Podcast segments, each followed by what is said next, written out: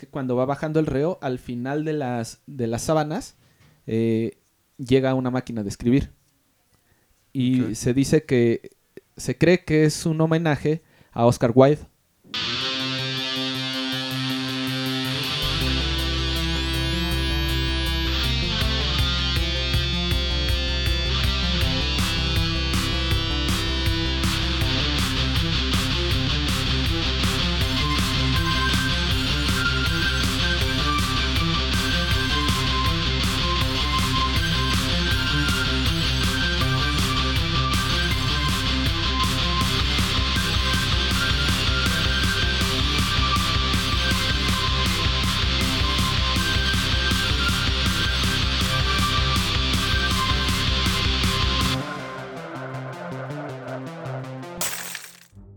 Alcatraz, Arkham, Azkaban, Almoloya. ¿Qué tienen en común estas cuatro palabras, aunado a que todas estas comienzan con la letra A? En la escala del dolor, como castigo, ha llegado a manejarse como más efectivo aquel que apunta a la conciencia. Tan es así que en la actualidad se continúan intercambiando amputaciones del cuerpo a cambio de años en prisión. Y es que a la hora de cumplir una condena existe la renuencia a aceptar las consecuencias. Las cuatro palabras dichas al principio son cuatro prisiones, algunas reales y otras ficticias. Pero lo que tienen en común es que algunos de sus reos no soportaron el hecho de que el tiempo pase sin ellos y por tanto decidieran escapar. ¿Qué tal? Esto es No se culpe a nadie. Y hoy podrán escucharnos quienes cavaron un túnel en búsqueda de su libertad. También quienes se- hayan tatuado los planos de una prisión en la espalda. Y finalmente quienes hayan entrado en prisión como presuntos culpables y hayan salido como condes. Pero lo primero que tendremos, tendríamos que preguntarnos es qué representa ser libre y por qué las condenas te privan de ser. Bueno, pues en el caso de las condenas, como lo acabas de mencionar, pues es esta parte que sobre la situación donde pues antes te condenaban a muerte o perdías una parte del cuerpo. Generalmente eh, desde la Edad Media eh, venía sucediendo esta situación, ¿no? Y pues creo que en el sistema penal lo que ha decidido pues es eh, se- separarlos de, de la sociedad de alguna manera, privándolos de la libertad. Sí, sí, claro, pero yo, por ejemplo, me gustaría hacer un, aquí un pequeño paréntesis. Como, lo digo como algunas personas podrán entenderlo, ¿no? Como un hombre libre y de buenas costumbres. Entonces, ¿qué es la libertad? Sino pensar lo que se quiere, pensar lo que se quiere pensar, vivir como se quiere vivir, incluso ser lo que, lo que uno quiere ser, ¿no? Cuando te, te privan de, de alguna manera de la libertad, siento que también arrancan una pequeña parte del ser, ¿no? O sea, siento que es un, un, este como una experiencia que te daña tanto psicológicamente como físicamente en razón de que te privan de poder hacer muchas cosas, ¿no? Estás limitado, hay quien te dicta qué hacer, en qué horarios, qué tienes permitido y qué no tienes permitido, ¿no? Si bien la libertad es, es este, es esta, no sé si llamarlo facultad, pero la libertad es esto que, que podremos decir como, como poder actuar de, tu, de, de una manera en la que no dañes a alguien, ¿no? Y es que parte de, de un principio de autonomía, ¿no? De soberanía eh, humana realmente, el hecho de que tú tengas la capacidad y, de, de poder tomar las decisiones que tú quieras. No, eh, es decir, la libertad, la palabra libertad, pero un sentido todavía más elevado. Porque, por ejemplo, cuando se, en la Revolución Francesa se declararon, la- se declararon la- los derechos del, del hombre, pues sí estaba todo muy bonito, pero ¿qué pasó? Se garantizaban las libertades del hombre, pero no de la mujer. Entonces, el concepto como tal de la libertad pues, está sujeto a muchos, a muchos otros factores, ¿no? O sea, aquí, aquí nos referimos a una libertad en su sentido más elevado, esa autonomía que tiene el hombre de poder decidir hacia dónde quiere dirigir su vida, ¿no? Y cómo aprovechar su tiempo. Claro, y, y hay canijos y que aún así privándolos de la libertad, pues han sido bien culeros, bien cabrones, ¿no? En el aspecto, por ejemplo, el Marqués de Sade. El Marqués de Sade lo encerraban, le quitaban papel y todo y seguía escribiendo hasta con su sangre, por lo que recuerdo haber escuchado y visto. Vi una película del Marqués de Sade. El cabrón en las sábanas, con, o sea, en las paredes. O, sea, su libertad a, la manera de expresarse. Más bien su libertad no era la física, sino la, la forma de expresarse, ¿no? Independientemente de, de lo que escribiera, que al final de cuentas, pues eh, para la época era algo muy cabroncísimo. Este, independientemente si después les excitan todos los fetiches que suceden ahí, pues está muy cabrón, ¿no? Eh, eh, escribir de, con esa libertad de decir cualquier cosa que se le venga a la mente, independientemente de si lo vivió o no, pero pues por eso va la imaginación, ¿no? Y pues creo que ahí también no lo, no lo cortas. Incluso, incluso Marqués de Sade, este, en la misma película de Letras Prohibidas, porque siento que es a donde, hacia donde vas, ¿no? Yo, por ejemplo, tuve la oportunidad de leer Justin, Julieta y, este, pero, pero no me he metido como tal en su vida, excepto por la película de Letras Prohibidas y ya ves que hasta con, con su, con las heces fecales, ¿no? O sea, como que con la popó ¿Es donde sale escribe. J.K. esta Kate Winslet? ¿Letras La- prohibidas? Es la del Titanic. Ajá. Sí, ella. Ajá, Ah, ella. ah, vale, vale. Sale ella y sale este El actor es- Joaquín Phoenix. El actor también, ¿no? ¿No, no es el mismo? Es Eh, este el de Es Barbosa, ¿no? Mar- ajá, Marqués de Sade es Barbosa. Ándale, ajá, Joaquín Phoenix es como un sacerdote. ajá. Y esta Rose, no es que no Kate- sé cómo Kate se llama. Se llama Kate Winslet. Ella. Ella también sale. Está muy chida la película, pero este. Pues sí, sí, po- podríamos este, empezar de, de esa manera. Incluso hay este. Hay escritores que se han consagrado dentro de prisión, ¿no? Pero me gustaría tocarlo más adelante.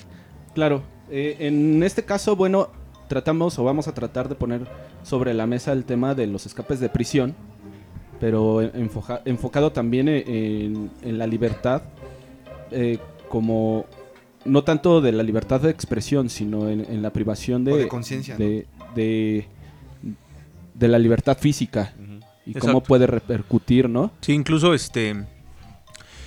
A veces también se es prisionero y no, y no precisamente de una celda, ¿no? De una cárcel, sino a lo mejor puede ser como lo decíamos al inicio del podcast. Para quienes escucharon este, la parte de Arkham, pues como saben, el- nos referimos al asilo de Arkham, de este universo de DC, en particular de Batman. Entonces, este, que es tomado, vamos a citarlo, ¿no? Ajá, como sí. se debe de respetar.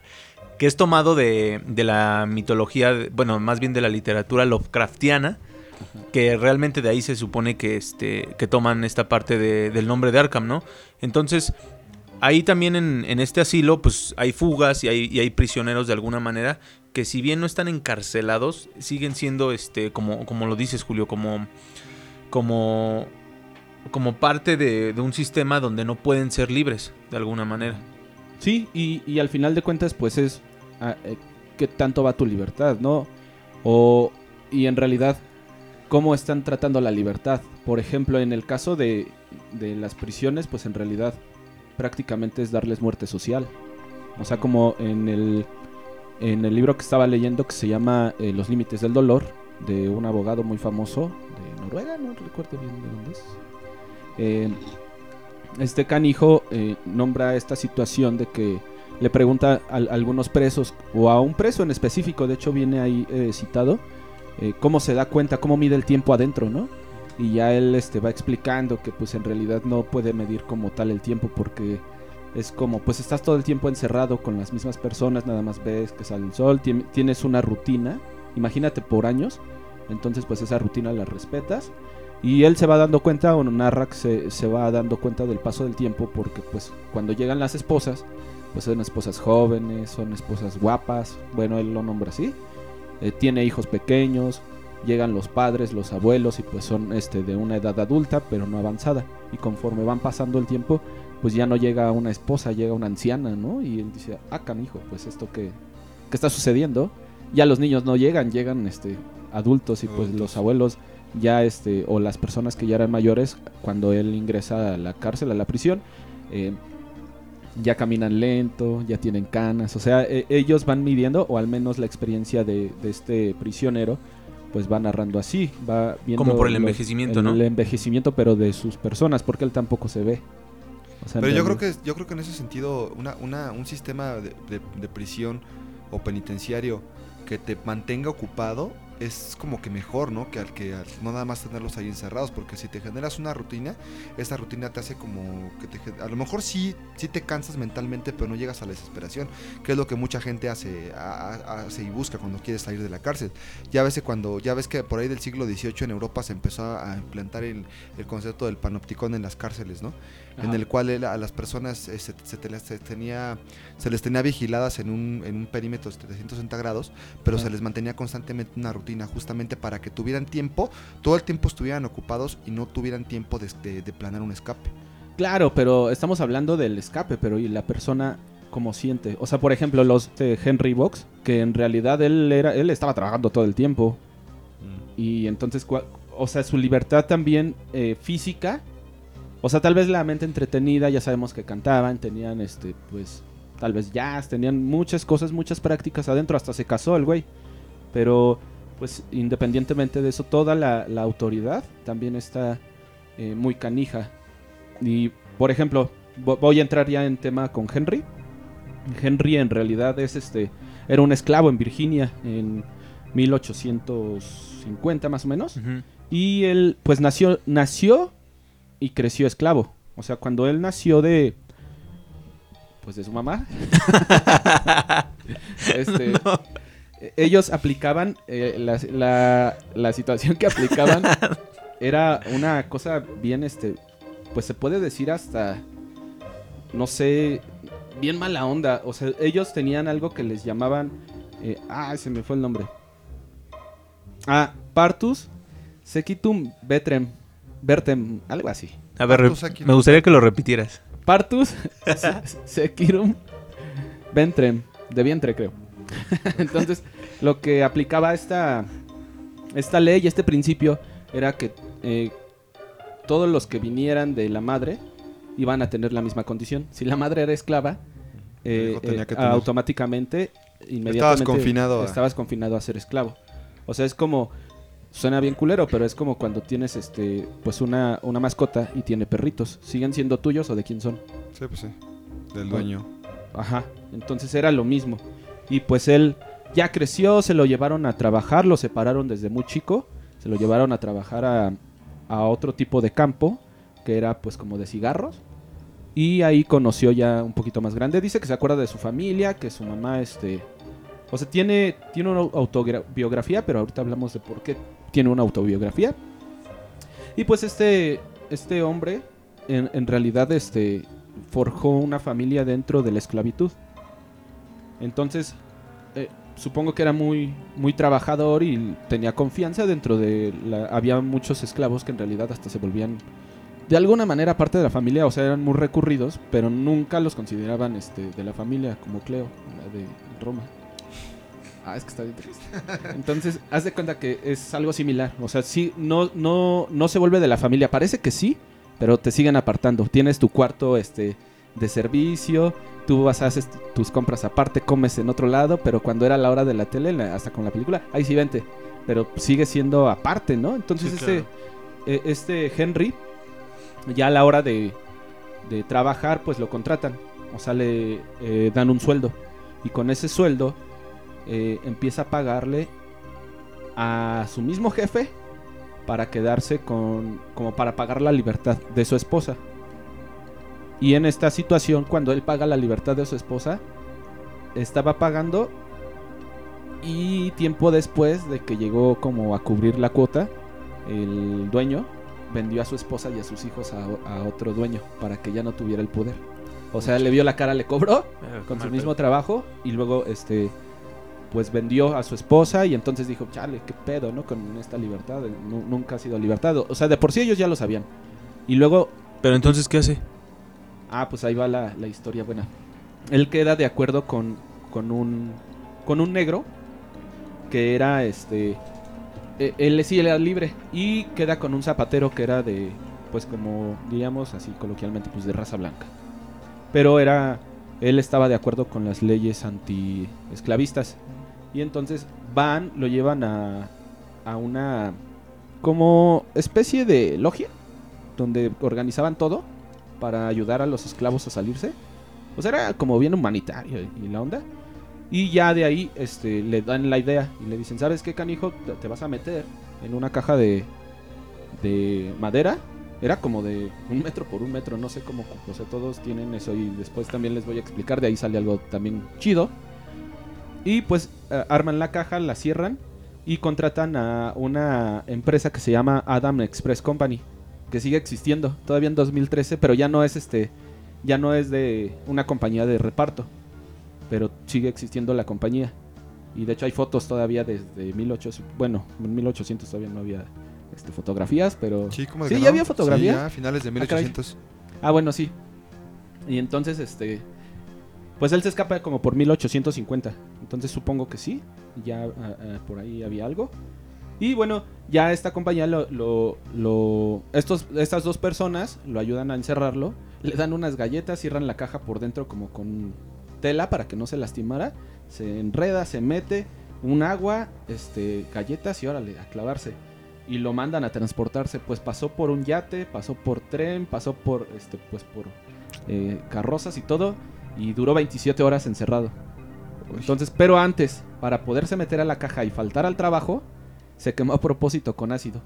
Así hasta se le se- dice ahí que se le veía el hueso en su Para en caso de que lo atraparan. O... no, no, no, para, No, no, no, poder, para poder faltar, faltar. para Ah, no trabajar ese día. Ah, vale, o sea, se sí, sí, ocasionó sí. un accidente para poderse salir. Y entonces ya cuando pasó todo eso, pues en chinga lo meten y se va. ¿Y la esposa y, los, y el hijo? No, pues ya después se intentó contactar y ya pues no. O no sea, es por ejemplo como... Ya no fue como Django, ¿no? Que, Ah, que sí. va y busca a la esposa y... Es que recordemos ahí, eh, Tarantino casi siempre creo yo, y no sé si me dejarán mentir, que él cuenta lo que le hubiera gustado que pasara como en Érase una vez en Hollywood. Bastardos sin no gloria. lo que en Bastardos sin Gloria que queman a Hitler. Claro. Entonces en Django supongo que está pasando lo mismo. Lo que le hubiera Sí. gustado que de verdad, a ver, hijos de su rechín. Y se los, y se los quiebra, ¿no? Se De- desquita de y se va con su esposa y De todo. hecho, eso que comentas de lo- del, del ácido que se echó me recuerda mucho a lo que platicábamos ahorita en la introducción, justamente, ¿no? De, de cómo, de cómo hay gente que está dispuesta a, a incluso hasta sacrificar una parte de su cuerpo con tal de aspirar a algo más grande que es la libertad, ¿no? O sea, en ese caso él significó quemarse, como dices tú, que hasta a lo mejor se le veía el hueso con tal de poder buscar una excusa para poder salir de allí, ¿no? Sí, de hecho tiene, todavía ahí en la autobiografía tiene una frase que dice que si tú nunca has sido privado de la libertad como yo, no tienes idea de cuánto vale la esperanza. Algo así dice. Claro. Sí, claro. Entonces, Y es pues, que, y es muy- que está, ca- está cañón porque tú puedes a lo mejor, eh, como decíamos al principio, ¿no? Eh, tener la renuencia, aceptar la consecuencia de, tu- de tus actos y, y, pues buscar escapar de una prisión, ¿no? Pero imagínate si esa gente, si esa gente que, que, es, que, que hizo algo malo, a lo mejor tiene esa renuencia, imagínate la gente inocente. ¿No? Pero curiosamente muchas veces es la gente inocente la que muchas veces mejor dice, bueno, mejor preferimos ya mejor que las cosas pasen y a veces es la que más se da por vencida. Muchas veces de, la- de los escapes más grandes de la historia, to- al menos todos de los que hemos escuchado hablar han sido culpables. Hasta el. Chapo. Sí, pero el es, es que es eso. O sea, en realidad, la, la gente que no, que no es culpable eh, es la que dice, no cometí delito y escaparme va a ser un delito. Entonces Exacto. me detengo un poco, ¿no? Sí. Bueno, al menos quisiera pensarlo yo. Digo, no sé en qué situación me encontraría si a mí me llevaran injustamente. Depende, yo creo que todo, yo creo que esto podría ir más en función de, de la pena. ¿Por qué digo que de la pena? Porque cuando yo siento que cuando condenan a alguien a, a 100 años, de 100 años para arriba, es más de 70 años para arriba, tengas la edad que tengas, pues ya eres mayor de edad, ya estás acabado, ¿no? Claro, Y cuando les ponen condenas de 150, 180 años, 200 o cadena perpetua, pues realmente ¿qué es lo peor que te puede pasar? Ya nada. es que también... Ya, o sea, ya nada, y, y precisamente este tipo de, de, de reos son los que terminan matando por dinero, Claro. matando por cualquier X cantidad de dinero, porque realmente ya nada tiene sentido. Al final van a estar ahí. Tienen que hacer de, de- de esa casa, más bien de esa prisión su casa. Claro. No, y seamos sinceros un poco, bueno, eh, al menos en mi caso, no sé ustedes, se ven muy decentes, pero yo sí tengo muchos conocidos que han estado en la cárcel. O sea, y sobre todo por la zona en la que vivimos, este, hasta vecinos, no sé, de todo, primos. Bueno, primos Yo, ya no tengo un aquí. tío que estuvo en la cárcel. Y en realidad a mí me han contado ellos que si te sabes mover, es más, ni siquiera te dan ganas de salirte porque te dan de comer, porque Sí. tienes, algunos tienen internet, tienen televisión. Sí, claro, pero es un, es un, es un servicio que se paga O sea, Adicional. de manera, de manera muy, muy fuerte. O sea, Ya un celular. Sí, un claro. celular, un celular no es cualquier cosa. O sea, el hecho de una cama no es cualquier cosa. La comida, o sea, al que le llaman este rancho, aquí en, aquí en México, en, en particular en la Ciudad de México, le llaman rancho a la comida que les dan, es un caldo de oso, o sea, literal es un caldo de, de nada. Con Frijol- pura- ni siquiera verdura tiene, o sea, Frijoles y arroz. y Pensé eso- que ibas a decir de narco. Es un caldo de narco. no, incluso eso lo venden. Y si le, y sí Te- les- te digo, le dan o sea- de comer, pero lo- se, lo, se lo venden lo- y se lo roban los Sí, o sea, si, si ahí no tienes dinero, te mueres de hambre. Sí. Al menos en la Ciudad de México, ¿no? En, lo- en los... Por lo que me han contado, En el reclu Este- norte. Al menos en el reclu norte. sí, pues este, te mueres de hambre. Además tienes, tienes que pagar este lista por, para- porque te pasen pase de lista. o sea, lista, sí. Pero, o sea, son, son muchas cosas y, y además no es como, como en los programas, ¿no? Que son cuatro, cuatro, dos literas y cada quien se duerme. No, o sea, hay pagas por tener este... Al menos en México pagas por poderte acostar en un colchón y, y compartes Y si una no celda suelo, muy ¿no? pequeña Claro. Con 20, con 30 personas y duermen. Hay unos que duermen parados, otros que duermen amarrados a, la, a las O al rejas. lado de la taza de baño. O sea, Sí. realmente es una situación crítica. Pero bueno, más que, más que enfrascarnos en esta parte, yo creo de, de, de cómo, cómo se vive la cárcel en, en México. ¿Ya terminaste la, la historia de...? No, ya nada más para acabar, pues. El final de este, el final de Box Brown, eh, lo que sucede, güey, es que, pues al final se escapa y se vuelve escapista, güey. o sea, se vuelve ilusionista. Entonces ya lo, lo que pasa con este, con Box Brown, güey, es que llega, se, se va de Estados Unidos y me parece que en Inglaterra, ese dato no lo recuerdo bien, pero de ahí se vuelve muy famoso, güey, porque tiene, este, hace shows de escape. O sea, al haber entrenado en el, haber entrenado todo eso de, de haber pasado 27 horas en, en la cajita y todo, no sé, generó una idea en él y después por eso escribe su, su autobiografía, porque se vuelve famoso y daba shows.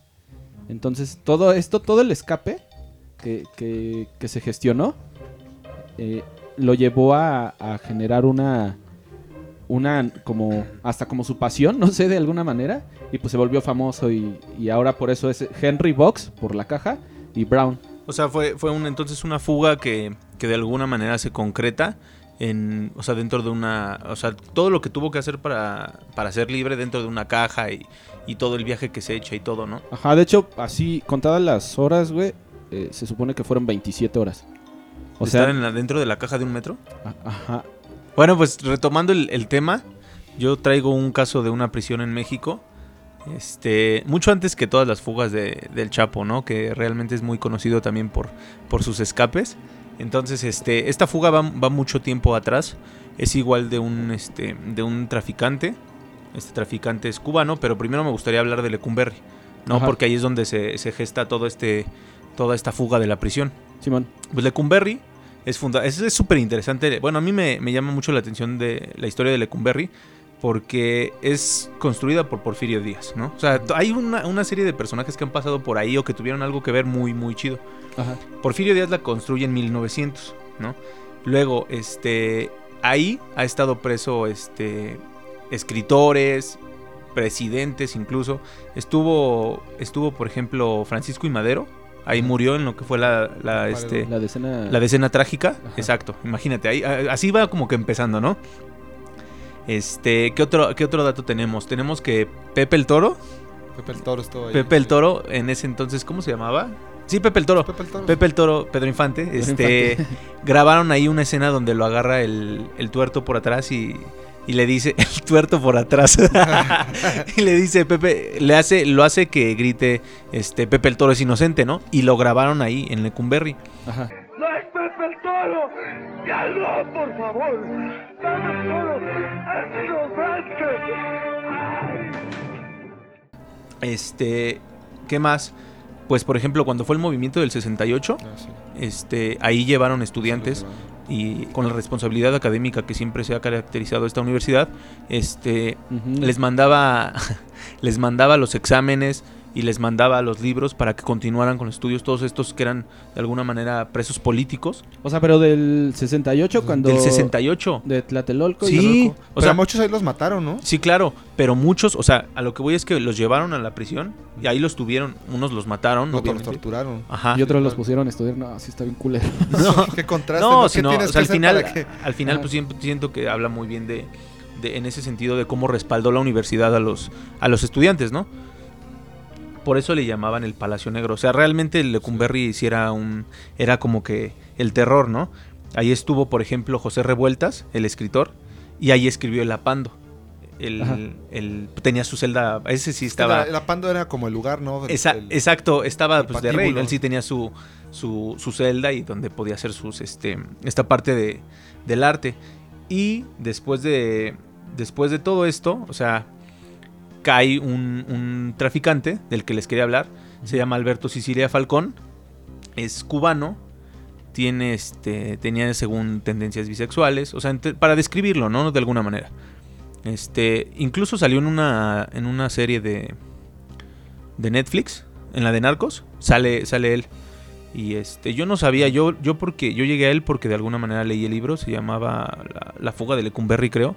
Y yo no sabía, o sea, sí te ponen en contexto más o menos como que quién era, pero lo pintan más como héroe que como realmente fue, ¿no? Un traficante.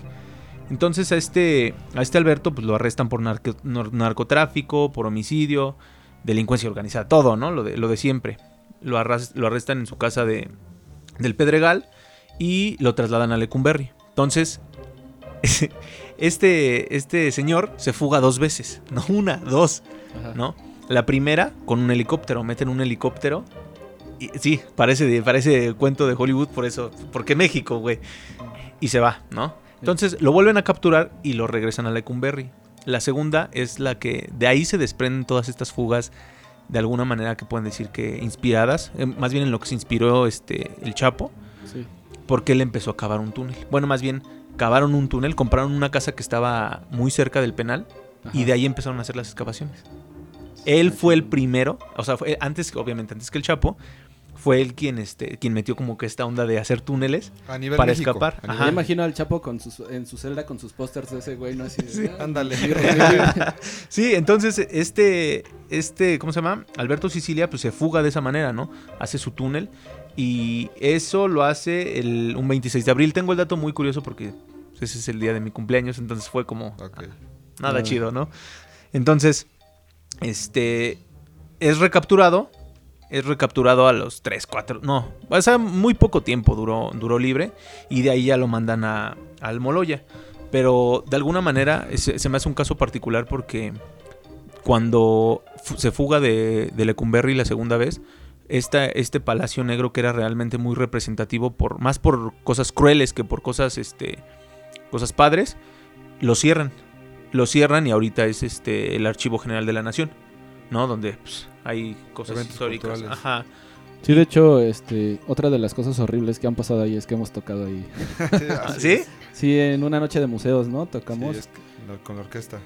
También tocamos, este, creo que el himno nacional, si no me mal recuerdo. Algo No, muy es lo que te digo que realmente los peores delincuentes han pasado por ahí No, dimos un concierto de, Dimos un concierto de música mexicana ahí en lo que es el, el, ¿cómo se llama el Capitolio? ¿Qué ven sí donde Ahí- estaba el centro no está el- Ahí donde estaba el túnel.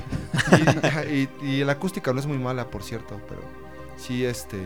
Yo nunca había entrado a Lecumberri, la verdad, para hacer prisión es muy bonito. No sé si ya lo restauraron o siempre fue así. es que tengo entendido que, que se basaron en una prisión francesa Porque por fuera está muy bonito, parece un castillo medieval, Sí. de hecho. Sí pues es que es, es en la edad del porfiriato fue Claro. cuando se construyeron o y sea, está en el corazón de la ciudad. Sí, Es aparte, más, o sea, Porfirio usted- estaba bien afrasen, frasen- afrancesado. Fra- Ajá, o sea, por ejemplo, eso fue, ustedes tocaron a lo mejor, por dar un dato, no sé exactamente, 120 años después de que se construyó. Tocamos ¿no? ahí en el 2000, 2016, brothers. Bueno, Todos- 116 años. Sí, algo así. Sí, ahorita ya es, ya es un, ya es un, mono- es- ya es un- una institución. Oye, pero cultural. ¿qué pedo? ¿Cómo metieron el helicóptero, güey? ¿En un caballo de madera o qué pedo? ¿Se dio cuenta? Pues volando. No mames. Sí, y no es el, y no es el único. También hay un caso de un, creo que es griego. Este, este señor es griego y igual hizo lo mismo. O sea, se fugó muchas veces No me acuerdo bien, o sea... Pues es que en, en aquel entonces no, no tenían así como que la tecnología para perseguir un helicóptero. O sea, ahorita ya todo es digital, lo pueden rastrar, pero en aquel entonces, ¿de qué año estamos hablando, Fabio? De 1900... No sé. Bueno, pero pues no es como ahorita, ¿no? O sea, si estamos hablando de hace unas décadas, pues no era así como que, ay, vamos a arrastrar el helicóptero. ta- lo Como, recogen. como de 1960, 1970. Sí, sí. Se lo llevan y a dónde se lo lleva, pues quién sabe uno, ¿no? Entonces de ahí se desprenden todas estas fugas muy conocidas mexicanas de, de todos los este de todos los narcos, ¿no? Que pues muchas están este coludidas, ¿no? Güey, no nada más fue. Hay- a- ahorita que me acuerdo, vaya, hay una película como que esto de los escapes ha sido como de repente hacerlos como superhéroes a los güeyes. O sea, contarlos como, ay, qué hazañas tan chingonas. Y hay, hay una película muy culera, mexicana. No sé, ha de ser como de los años 85, no sé, por decir algo. Donde según un güey siempre este, lo encarcelan y se escapa. Y hasta el periódico siempre pone así de, este... No, este güey ya dijo que hoy en la noche se escapa. Y todos decían, ah, que y ponían ¿Y sí se policías y, se escapaba, güey. Pero es, es muy mala la película, está bien fea porque trae su sombrerito, su gorrito, así como de trailero y anda en trailer y todo. Y siempre lo atrapan, luego hasta tragando tacos, creo que lo agarran, güey. Y se vuelve a escapar. O sea, si lo agarran tragando tacos y que se escape, no mames. O sea, sí es una. Una. Una estupidez. Pero, eh, eh, o, o sea, supongo que esa película, porque la vi como en, en estas. Este, canales de cable de, de película y eso donde sale pura eh, Mexicana. Película mexicana y la ponían, o sea, de por sí ponen pura chingadera, pero este la ponían y me quedé viéndola un rato y también me emocioné y dije, "Ah, vamos, escápate, escápate." Fíjense que yo, este, yo en- dentro de todo este tenor de, investigar sobre escapes, me vino a la mente uno de, el- de, un- de una película que yo le vi hace muchos años. La película es de 1978, se llama Expreso de Medianoche, que es la vida de, de Billy Hayes, que es un, pues es un chico común y corriente que va a Turquía y pretende salir del país en los años a finales, no, en 1970 pretende salir del país y con, con, con- con droga. No recuerdo exactamente qué droga, pero bueno, creo que es lo de menos. El caso es que la, la- la policía lo agarra, lo, lo- lo prende y lo meten a la cárcel. Y, pero resulta que en, en ese, en, ese, en el momento en el que este Billy estaba en la cárcel, eh, Estados Unidos tenía conflictos diplomáticos con, con Turquía. Entonces tenía conflictos diplomáticos con, con Turquía. Entonces eh, eh, toda la cuestión mediática que se arma en, torno a él llega incluso hasta, la- hasta los tribunales eh, en Europa, eh, porque como tiene frontera con, con Grecia, la única forma, la única, dijeron, mira, la única forma en la que tú te escapas de esta cárcel es que te escapes, llegues a Grecia y que en Grecia te recojan. ¿no? Pero era muy fuerte, fue muy fuerte la situación de él porque él fue, fue utilizado como un chivo expiatorio Ajá. porque si bien si bien eh, no, eh, si bien el, el contrabandear droga pues es un delito pero al principio le dice sabes qué te vas a te van a te van a dar te vamos a dar cuatro años no pero como él ya se estaba convirtiendo en una figura internacional porque era un precio internacional en los años finales de los años 60 entonces lo que dice el gobierno de Turquía vamos a vamos a hacer un vamos a hacer a convertir este caso en un caso como de ejemplo para escarmentar a otras personas porque ya está dando mucho el contrabando en Turquía entonces, cuando faltan 50 días para que él lo suelten después de sus cuatro años, le dicen la noticia que no, que le van a hacer un nuevo juicio. Y en ese nuevo juicio, eh, de los cuatro años, le dicen que va a pasar 30 años en la cárcel. Entonces, pues es donde entra toda la, es la cuestión de que, no, sabes que yo me porté bien como prisionero, yo no me metí en problemas, no hice absolutamente nada, y pues es donde surge la, la- intención de, querer fugarse, ¿no? La, la película está basada en hechos reales, ¿sí? La película eh, eh, es- está basada en, bueno, el- este cuate, este Billy Hayes, Hayes escribió el libro junto con este William Horner, este Hofner, que es un escritor y periodista. Él este, escribió en este libro en el que él pone sus, sus narraciones y después este Alan Parker hizo la película que después, bueno, cuando él escapa, él escapa este, matando directamente al jefe de la prisión que quiere int- intenta abusar sexualmente de él y logra escapar vestido de policía y lo que hace automáticamente en cuanto sale es correr hacia la frontera de Grecia en la que permanece en la que permanece tres semanas en la que permanece tres semanas hasta que ya lo repatrian. Fue justamente fue justamente cuando se muestra la película en 1978 o sea ocho años después se muestra la película en, un, en el Festival Internacional de, de Cannes y se muestra en una rueda de prensa internacional eh, en la que había diplomáticos de Turquía y de Estados Unidos y a partir de ese momento Estados, este, Turquía y Estados Unidos comenzaron a, a negociar gracias a esa película, a la película que se transmitió, empezaron a negociar la- la- la- el intercambio de prisioneros, sobre todo que a presos políticos que habían, habían muchos, ¿no? Pero por ejemplo aquí, lo, aquí lo, lo fuerte es que él no, sí fue víctima de un crimen, Ajá. pero no, no su crimen no ameritaba este 30 años de prisión. Fue víctima de un crimen. O él cometió el crimen. No, sé lo- si pues no, él, él era contrabandista y él no era parte de ningún cártel. Él simplemente encontró la oportunidad de comprar droga barata para allá para venderla con sus amigos en Estados Unidos. Esa era su única idea. Pero obviamente el tratamiento que... Y obviamente pues si tú lees la, la película y el libro, bueno el libro no lo leí completo, pero en esta, en esta parte de la investigación pues se habla mucho de los abusos que, teni- que sufría, ¿no? Claro. De, de hecho, de hecho, de hecho ahí, por ejemplo, tenían la. No, bueno, yo había, yo había escuchado, no sé si alguna vez ustedes escucharon hablar de la venganza turca, que es cuando te apuñalan las nalgas o cuando te apuñalan una parte del cuerpo que no, que no, que no, que no sea mortal. No sé, a ver, cuéntanos más de esas. Eh, y, y supo- y eso justamente surgió de allí, justamente porque como su- decían, es que si tú ya mata, si tú apuñalas en la cárcel, apuñalas a una persona arriba, de- arriba del, del- del- de, ¿cómo se llama? de las costillas y es intento de homicidio. Y eso ya era, ya era pues un castigo más severo. Entonces, justamente para poderse liberar, para poder hacer tu, tu venganza sin que te, sin que te, sin que te castigaran, tu solución era llegar a apuñalar a la persona en las nalgas, pues obviamente, pues supongo que dolía muy feo y la persona pues quedaba todo mal. Como es un músculo se desangraba. ¿Lo supones? Nada. Entonces, pues bueno, esa, esa, esa historia, por ejemplo, en lo personal sí me atrapó bastante. Sobre todo, sobre todo, obviamente la parte, la parte de fílmica atrapa también bastante porque pues, es una cuestión más gráfica, ¿no? Pero a mí lo que me deja mucho pensando, eh, lo que me deja mucho pensando es la, la- filosofía que hay detrás del qué tanto se le debe dar castigo a una persona por algo, ¿no? Porque, por ejemplo, y no me voy a extender mucho, qué es lo que pasa, por ejemplo, eh, eh, en- en- en- en los Países Bajos, ¿no? Allí, por ejemplo, es bien sabido que ellos, est- ellos están apostándole a un, sí, a una prisión, un sistema penitenciario, pero pensado y orientado en una reinserción social de la persona, en una forma de castigo. Entonces, Claro. ¿qué es lo que pasa? Que la- al, al- al- al reo se le permite consumir drogas, se le, pon- se le, se le permite eh, tener, tener ciertos trabajos que le permitan visitar la ciudad. Hay algunos en los que incluso los mandan a pequeñas villas donde ahí viven, ahí pueden trabajar, ahí viven, ahí trabajan, se- viven su vida. Pero, ¿y entonces qué es lo que ha pasado? Que con el paso del tiempo, el nivel, el nivel de reincidencia de prisioneros baja, el nivel de, del nivel de delitos disminuye también, ¿no? Por eso, como decía yo al principio en la introducción, eh, los, los los castigos, los mejores castigos son aquellos que apelan a la conciencia, ¿no? O sea, eh, el, el- no a lo, lo físico, porque lo físico, al final de cuentas, el cuerpo muere, ¿no? Pero la mente no te pueden quitar una idea que tienes en la cabeza. Por eso es que también la, cuando te logran aprisionar mentalmente, es la forma de, de, de de- de prisio- de pri- de aprisionamiento más tormentosa. que El existe. problema, el problema yo creo que es que no todos tenemos conciencia de, de los actos que hacemos, ¿no? Claro. Creo que ese- creo que por- podría- podríamos a lo mejor este ponerle ahí cierto cierto como como paréntesis, no nada más como para considerar además de que pues hay muchos factores que influyen para que haya menos este menos ¿cómo se llama? ingresos a las prisiones, o sea, no creo que es Por todo el, reincidencias, ¿no? Exacto, es todo el, todo el contexto social que se vive.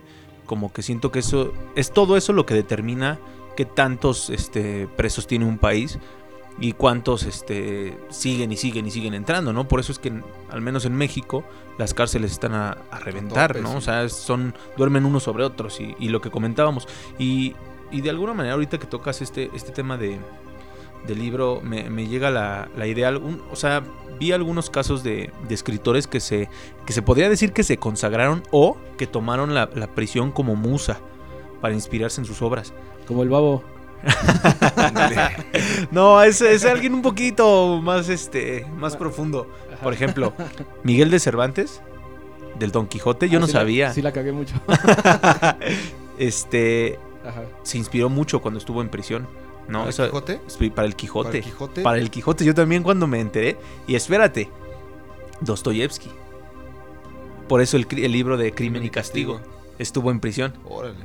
Voltaire, cuando escribió Edipo, también otro caso. O sea, lo mismo. Incluso creo que fue cuando estuvo en prisión, fue cuando se cambió como al seudónimo o apodo, no sé, de Voltaire.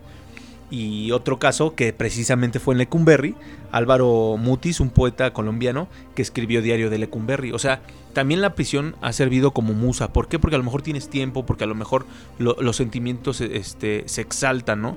De alguna manera detonan los sentimientos, ya sean nostálgicos o tristes o felices, o te da como que más por, por valorar esa libertad que, que te arrebata, ¿no? Y es que puedes tener, antes de que perdón, a lo mejor puedes tener una, una, puedes tener tu libertad, a lo mejor puedes tener tu libertad física coartada, pero mientras tengas la libertad para poder crear y echar tu mente a volar y, crear, crear contenido, bueno, crear sí, pues crear, pues, expresar tus ideas, pues yo creo que el, la el verdadero prisionamiento se encuentra aquí, ¿no? Sí, claro, pero eh, era lo que hablábamos al inicio, ¿no?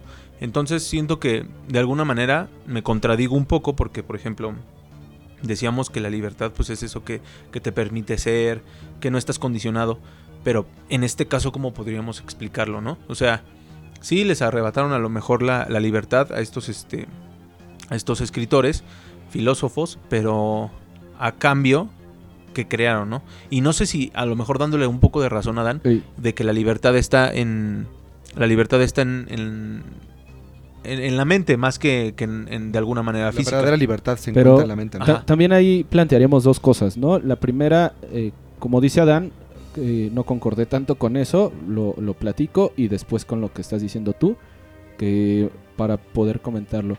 Eh, lo que hablabas, este, ¿me puedes repetir el nombre de, de este chavo de la película?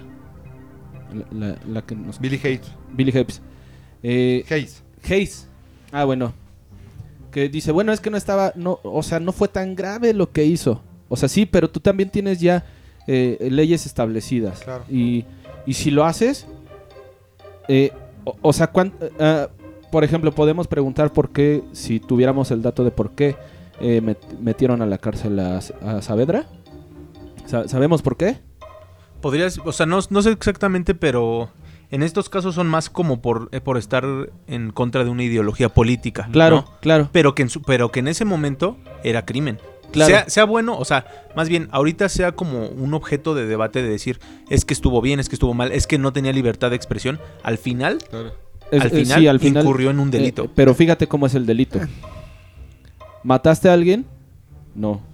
Eh, ¿Transportaste droga? No. Ahora, también en las cuestiones y en la cuestión creo que de la evolución de la conciencia, pues te vas dando cuenta de, de, qué- de, de las situaciones que estás viviendo. De repente con la película que decía Dan, dice, es que no fue, como que de alguna manera hasta la película te como que trata de, de manipular los sentimientos y decir, no, pues es que no era tan grave. O sea, el castigo con lo que hizo no es tan grave, pero el castigo también, eh, este, no tienes medida. Ah, no, es que te decir, no, lo que pasa Y- aquí, lo que pasa aquí, aquí, Julio, sí, lo que pasa aquí no es que su castigo no ha sido grave. Lo que sucede es que en la ley, en la ley en Turquía, los- la sentencia era de cuatro años y es la sentencia que le dieron. La cuestión es que el- este cuate fue una jugada política la que hicieron, lo usaron como chivo expiatorio y lo que hicieron fue pretendían darle cadena perpetua solamente por haber transportado droga y solamente porque su abogado se puso trucha y el juez le tenía simpatía le acecharon a todos encima y le pusieron 30 años. O sea, pero realmente el problema no fue, Ajá. no fue que si fue bueno, bueno o malo lo que hizo, fue de que él ya te iba a cumplir su sentencia y, y se la cambiaron a la mera Ah, bueno, ya, eh, eh, ese ya, la justificación está bien. Pero, por ejemplo, el delito si se cometió. Yo Claro, quisiera claro. platicar, por ejemplo, en, en la ficción, de, pues, para mí, eh, de la mejor caricatura que ha existido, que es Avatar. Entonces, este, lo que, lo que platico acá es que, por ejemplo, a- al papá de Sokka, que los que han visto Avatar, pues, el papá de uno de los personajes, se lo llevan porque hacen este lo, lo que Agua control. agua control. Entonces, o sea, por ser nada más y pasa, ¿eh? O sea, ahorita por ser pues de raza negra, como se como se dice coloquialmente, te llevan. O sea, si te ven este de otro color que no sea blanco o pálido, porque en realidad en Estados Unidos son pálidos, no son este ni siquiera blancos, este te llevan. Y bueno, en esta situación pues se lo llevan a él, pero ahora lo que quisiera platicar es como como rapidísimo cómo es el escape y cómo y cómo es la prisión.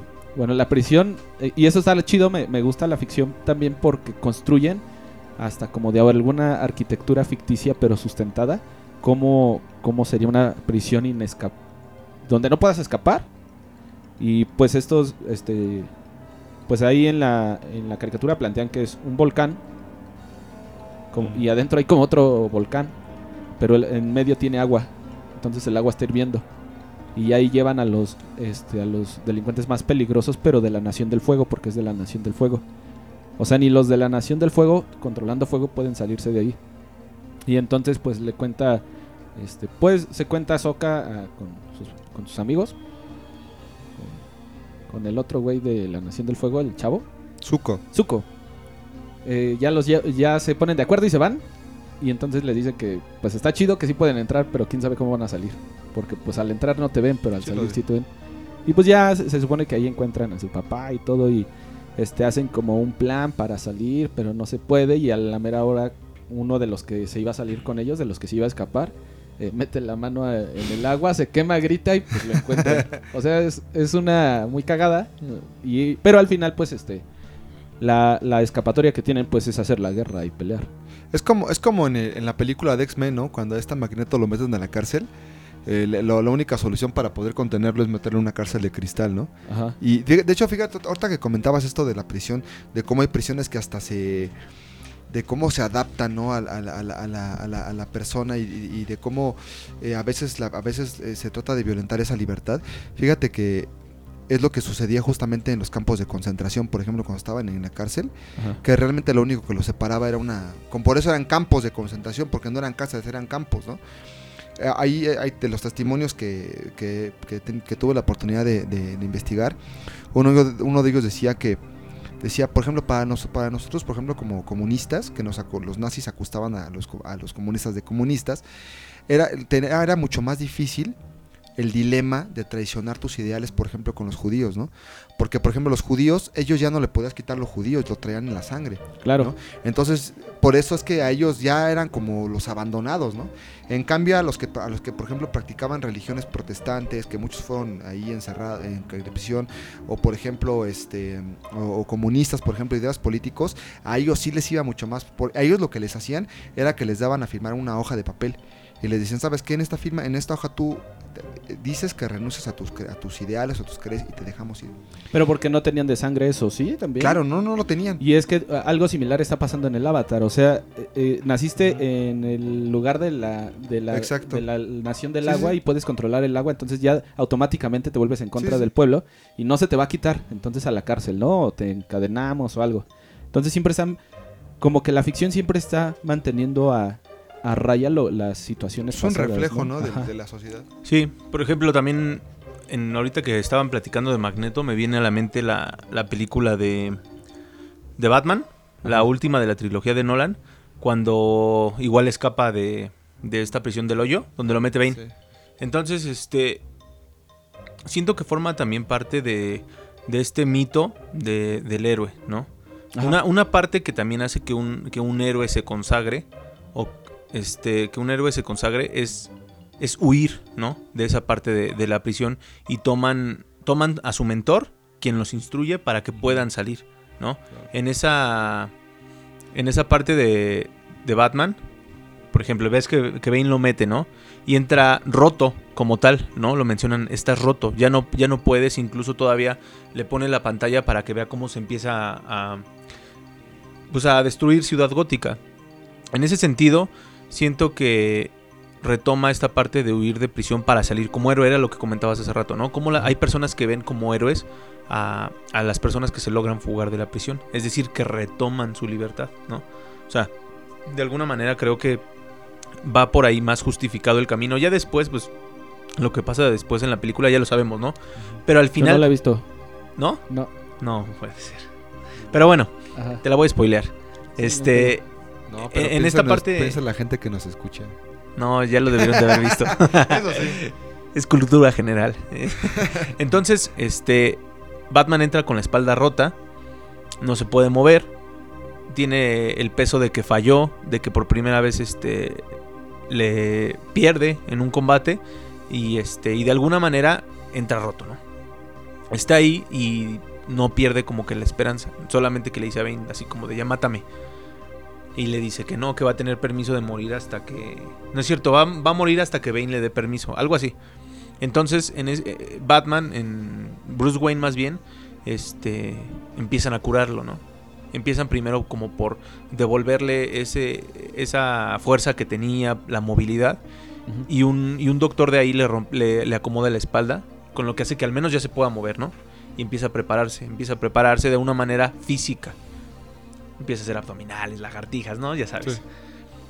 Y intenta escapar de la prisión, tiene que escalar, como por un- es como una prisión que es un hoyo, de hecho se llama así. Este, y tiene que ir escalando y tiene que al final dar un salto, pero se pone una cuerda para que si no alcanza pues no se mate, ¿no? En la caída. Ya queda como pues colgado de alguna manera. Entonces en, en esta parte hasta que Bruce Wayne logra logra construir reconstruirse mentalmente es cuando realmente sale, ¿no? O sea, cuando se construye otra vez como Bruce Wayne es cuando luego vuelve a puede puede volver a salir y es esta parte como de, de, de que el héroe desciende para poder emerger más fuerte como transformado en otra persona Como Goku, ¿no? no Cada sé nunca le- vi Goku No manches. Con razón. ¿Nunca viste Dragon Ball? Con razón no Ay, sabías lo que los vampiros. por no haber visto Batman. pues es que Batman no Con no razón- puedes comparar a Goku Güey, con razón no sabía que los vampiros son de mentiritas. Pero también podríamos platicar de otros, o así rapidísimo, pues bueno, siempre digo rapidísimo. Y me quedo como pinches dos horas. sí porque ya va vamos un poco cortos de tiempo Otra, otras series, otras, o- otras cosas de ficción que se acuerden así por mencionarlas rápido. Yo me acuerdo, por ejemplo, este, de Scooby-Doo, de la película, no sé cuál de las dos, donde sale... el- Ah, es la 2. ¿El live action? Ajá. No ninguna. este, se, se quiere escapar eh, de una prisión según inescapable también este uno de los que es el pterodáctilo. Espero haberlo pronunciado bien. Y se- hace un, unas alitas y se va volando, pero se cae. Eh, Y entonces ya dicen que se murió y al final de cuentas, pues ese güey sí se logra escapar de la prisión. O sea, nadie, nadie se- según esto, nadie se había escapado de esa prisión. Y entonces él se escapa volando con sus alitas de pterodáctilo y ya después hace, este, pues al final resulta que es ese güey que nunca, este, que no había muerto, que se escapó de, de la prisión. ¿Ustedes recuerdan algo? De... Sí, pues. Bueno, tú, Adán. Bueno, yo. este, pues, por ejemplo, Montecristo. El Conde de Montecristo, ¿no? Ya conectándolo a lo mejor con la parte de ficción y, y un poco de, de arte. Ajá. Este. Edmundo Dantes. O sea, rápidamente, ¿no? La, la historia es, es, este. es muy. es larga, pero nada más vamos a hablar de la parte cuando se fuga de la prisión. Le ponen un 4, tres personas, y lo meten a, a una, a la cárcel Ajá. cadena perpetua, ¿no? Al castillo de If. Y entonces ahí tiene que vivir pues hasta que se muera. Como tal Edmundo Dantes este, empieza a perder el juicio, se quiere, se quiere morir y intenta dos veces, bueno, la primera se intenta matar como de como de hambre, ¿no? Sin, deja los alimentos. O sea, está como deprimido. Sí, sí, claro, porque pues tenía una vida bien, lo acababan de cambiar como a capitán de barco, me parece.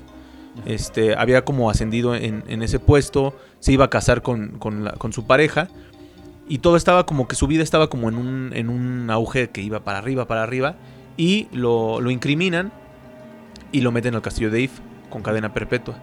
Entonces ahí empieza a perder el juicio porque pues no salía, no hacía nada y este y la primera vez intenta mo- morir de hambre, no lo consigue y en, una ocasión en el libro este ataca un guardia. No me acuerdo cómo es porque ya tiene rato que, que- que lo vi. Entonces, este ataca un guardia y lo pasan como que al área de, de los presos más peligrosos. Y ahí vuelve, o sea, cae en, cae en una depresión muy fuerte por lo que representa, ¿no? Estar preso y saber que no tiene salida y que sobre todo eras inocente, ¿no? Justo cuando tu vida estaba en auge. Entonces, Dumas de alguna manera ilustra muy bien esta parte. Me gusta mucho cómo lo describe en, en el sentido de, de que hace realmente que te trastornes, que veas que sí estaba muy, muy, muy imp- impresionante su caso y si prefieres la muerte, ya seguir con, esa, con ese estilo de vida. Entonces se intenta volver a matar de, hombre, de, de hambre y empieza a perder el juicio. Y cuando empieza a perder el juicio escucha una voz. ¿no? Ya en, en esas épocas, en esas etapas, empieza a escuchar una voz a lo lejos y se da cuenta que es un, un compañero de celda. Ajá. Este. Que está excavando, está haciendo un túnel para fugarse, pero en vez de salir, llega a la prisión de Edmundo Dantes. Entonces llega, llega a la, a la. ¿Cómo se llama? Más bien a la celda de Edmundo Dantes. Y este, empiezan a platicar, le cuenta su historia y retoman esto mismo que te decía de, de la mitología del héroe. Vuelven a, a ponerle un, este, un mentor, ¿no? Ajá. Este, este mentor se llama Al- Abate. Abate Faria. Ah, está difícil. Abate. Le voy a Abate, decir ajá. Yoda. Maestro, mover rocas es una cosa, esto es totalmente diferente. No, diferente no, tan solo en tu mente lo es. Debes desaprender lo que has aprendido. Exacto. Y este le ponen este mentor y le enseña artes, ¿no? Ajá. Matemáticas, filosofía, literatura, incluso le, le enseña a usar la espada. O sea, el túnel lo ocupaban para otra vez tomar clases. No, no, no, no, no. O sea, Eh, y- y- En el túnel, Ajá. el túnel lo, hace este abate ajá. para poder huir, pero se equivoca y llega a la prisión de a la celda de Edmundo. Ah, va. Entonces ahí empiezan a platicar, se hacen amigos, o sea, como de manera muy general, le enseña este arte, ciencia y empiezan a acabar el, el túnel, ¿no? Para poderse fugar los dos. Entonces en sus pláticas se dan cuenta que todo fue un que le pusieron un 4 a Edmundo y ahí se dan cuenta, ¿no? O sea, cómo estuvo cómo estuvo todo, pero ya Edmundo después de 14 años transformado, ¿no? O sea, en el superhombre, ¿no? O sea, ya letrado, ya muy muy este en un sentido muy filosófico y todo esto. Se muere Abate y Edmundo este, se, se- se muere Abate. Van los guardias, ven que está muerto y lo meten en una, en una especie de manta, ¿no? Lo enrollan en una manta. Entonces Edmundo se da cuenta y cambia el cuerpo. El cuerpo, él toma el lugar del muerto y así es como se fuga. Lo avientan a, a un acantilado y ya de ahí nada y se fuga, ¿no? Entonces esa realmente es la fuga de, de Edmundo Dantes que después entra como prisionero, lo decíamos al inicio del podcast, entra como prisionero y sale como conde, porque ya después va, es la parte que, que va y encuentra el tesoro y todo esto. De hecho, hay una, o sea, conectándolo como que esta parte me gusta mucho porque conecta este esta literatura con lo real. Hay una competencia de nado que se hace ahí mismo. Ajá, y se llama este se llama el el, reto de, el reto de Montecristo, creo. Entonces es, es un reto de nado donde recorren este ciertos ciertos kilometrajes, participan 3300 este nadadores, algo así anuales y hacen más o menos el trayecto que dice el libro que recorrió este Edmundo Dantes hasta llegar a Marsella. Órale, qué interesante. ¿Cuánto es, no sabes, de kilómetro? Es, son tres, tres, este, como, tres competiciones diferentes. Creo que es 1, 2.5 y 5 kilómetros. Mm. Es como, me recordó, me recordé, es una, un pequeño acotación cultural, es como el, igual el maratón, son, son 45 kilómetros, porque supuestamente es la, la distancia que hay de Esparta a la ciudad de Maratón, que es donde supuestamente el hombre que vio que llegaban los barcos de, de Esparta para Troya, corrió 45 kilómetros para llegar y avisarles, ¿no? Algo muy similar. Pero entonces la historia, la historia del conde de Montecristo no está basada en hechos reales, solamente es el lugar en el que se inspiró. Sí, claro, o sea, el, el libro lo, lo hace Dumas y ya después, pues como es un es parte de la literatura universal, este, la gente lo adapta para poder hacer su el reto Montecristo. Hay dos Dumas, ¿no? ¿Alexander Dumas? Ah, ah, hay este Dumas padre y Dumas hijo. Ah, no sabía. Sí, hay dos escritores. O sea, es el papá y el hijo. Pero según yo, la verdad no me acuerdo, pero creo que es hijo, eh, hijo el que escribe Montecristo. Ah, sí. Sí. ¿Alexander Dumas? Y los tres mosqueteros. Ah, yo creo que es el mismo. O sea, el famoso. El papá no creo que. O sea, el papá seguramente tiene otras cosas chidas, pero no sé. Pero sí recuerdo que hay Dumas padre y Dumas hijo. Tú de, de arte. Pues mira, el, estuve, bueno, eh, en cuanto a cine en, especi- en especial, eh, ahí está la película de, de en Fuga, ¿no? Que de hecho es, es muy curioso porque cuando yo estaba en la, en la, en la, en la preparatoria y me hicieron el examen de literatura, este, me acuerdo que me preguntaron cuál era el libro que, que había escrito George Orwell, ¿no? que hablaba sobre este, este tema. Y yo en vez de poner este, en vez de poner este Rebelión en la Granja puse Pollitos en Fuga.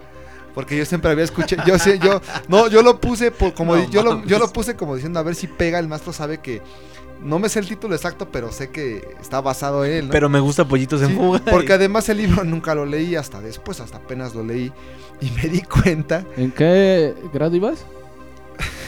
segundo, De, de, de- de prepa. Ah, sí, estabas grandecito ya. Sí, ya, no mames. No, pero, pero ¿saben qué? Fíjense qué curioso que, le- que el, eh, ahora que leí el libro recientemente me di cuenta que está en la película está inspirada en el libro, no que hayan hecho, porque yo siempre crecí con la, es que es la, la cuestión, la importancia de leer las cosas, ¿no? Yo siempre había pensado que de- del libro de George Orwell de Rebelión en la Granja se habían, habían como convertido los animales y se había- habían escrito pollitos en fuga como tal, pero no. Pues no.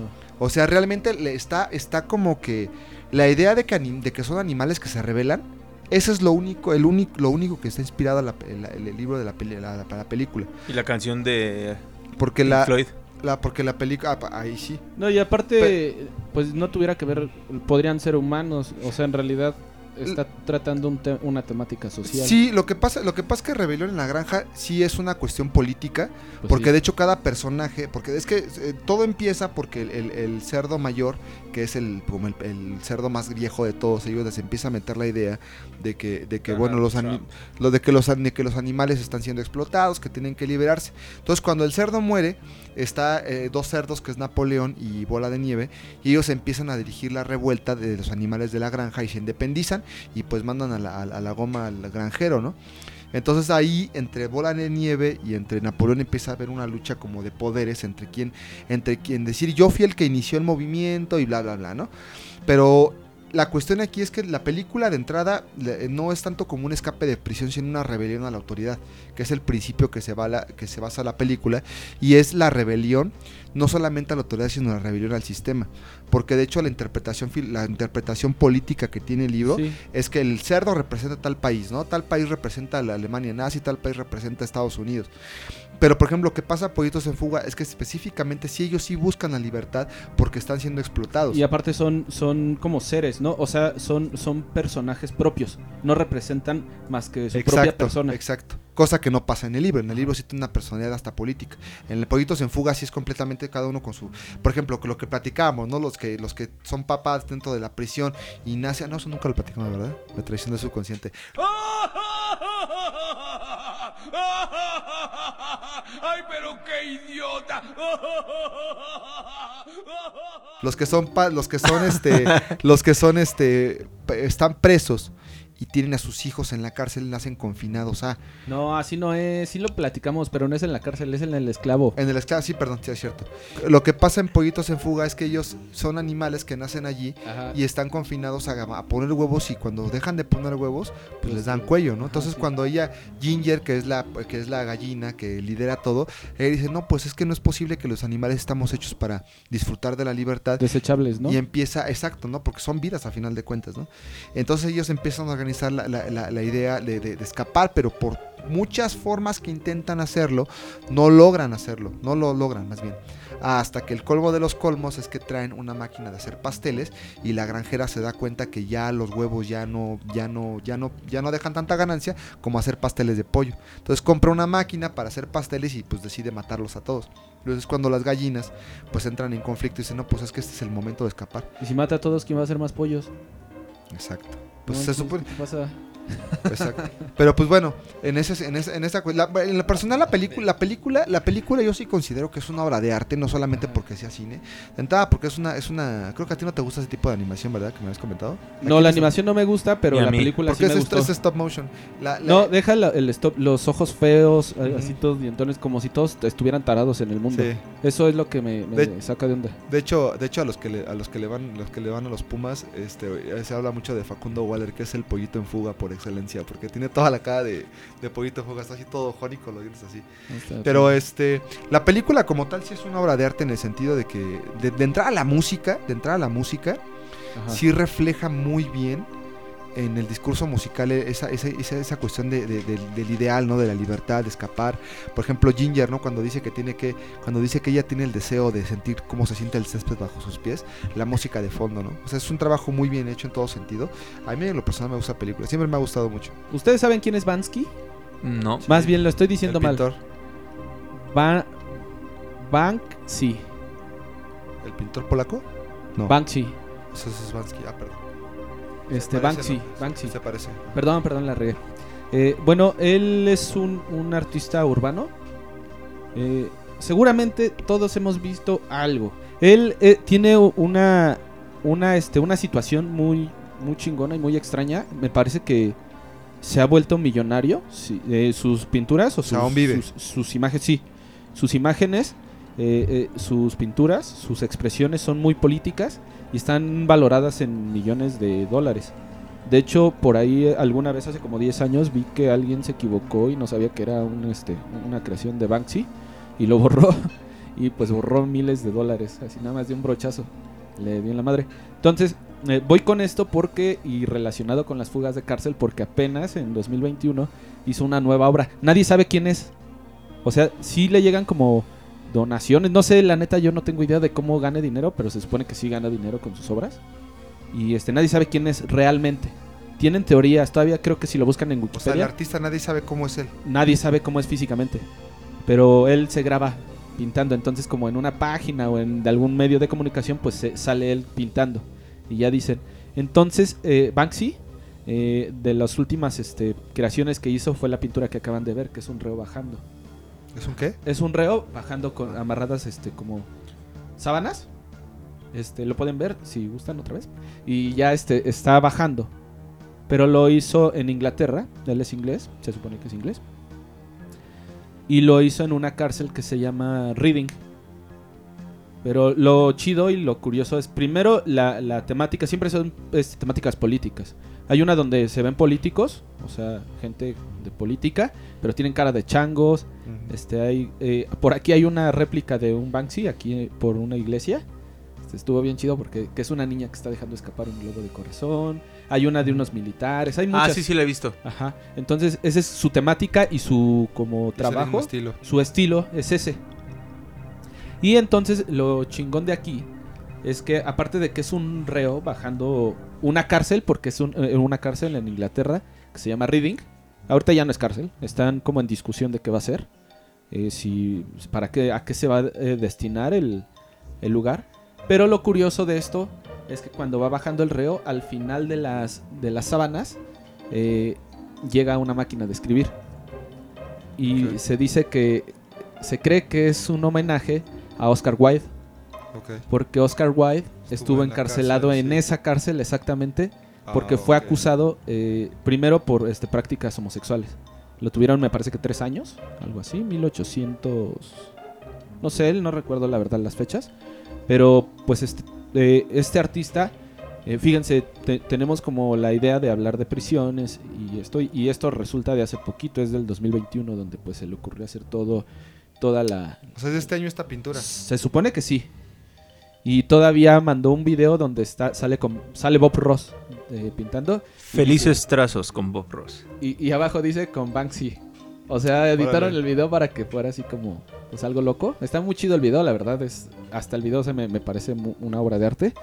Y entonces pues esta situación que está planteando de del reo escapando, todavía hasta los que están eh, abogando por la por la prisión para saber qué pasa dicen, güey, qué chido que Banksy vino a hacer esto porque va a tomar un valor de miles de, de dólares y aparte él está expresando que esta prisión ya debe de ser para otra cosa, que debe de ser destinada al arte. Y entonces pues es la situación que, que, que dio como una persona, un artista este, puede expresar eh, mediante eh, las situaciones de otras personas, ¿no? Y, y lo chingón, o- o sea, lo que más me impresiona es como hasta el final de las sábanas está Máquina la de máquina escribir. de escribir. Se ve muy chingón, la verdad, y pues este le dio en el punto así. Sí, pues si pueden, este, chequen la, chequen la pintura, porque sí, sí se ve muy, se ve súper padre.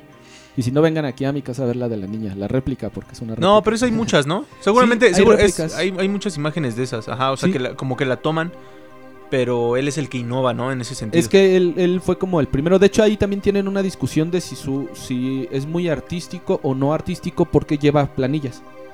Pero, o, o sea, los que he escuchado, los críticos de arte que, que no he dado el tiempo de escuchar, dicen que pues se le nota luego luego la escuela. Y también está la discusión porque este en realidad eh, eh, va tirándole también al graffiti. El problema es que cuando ven que lo está haciendo, nadie dice nada, porque saben que no es vandalismo total, sino vandalismo, pero ante la sociedad. Es que la- habría, habría que preguntarnos en qué momento se- el, el arte se vuelve vandalismo, ¿no?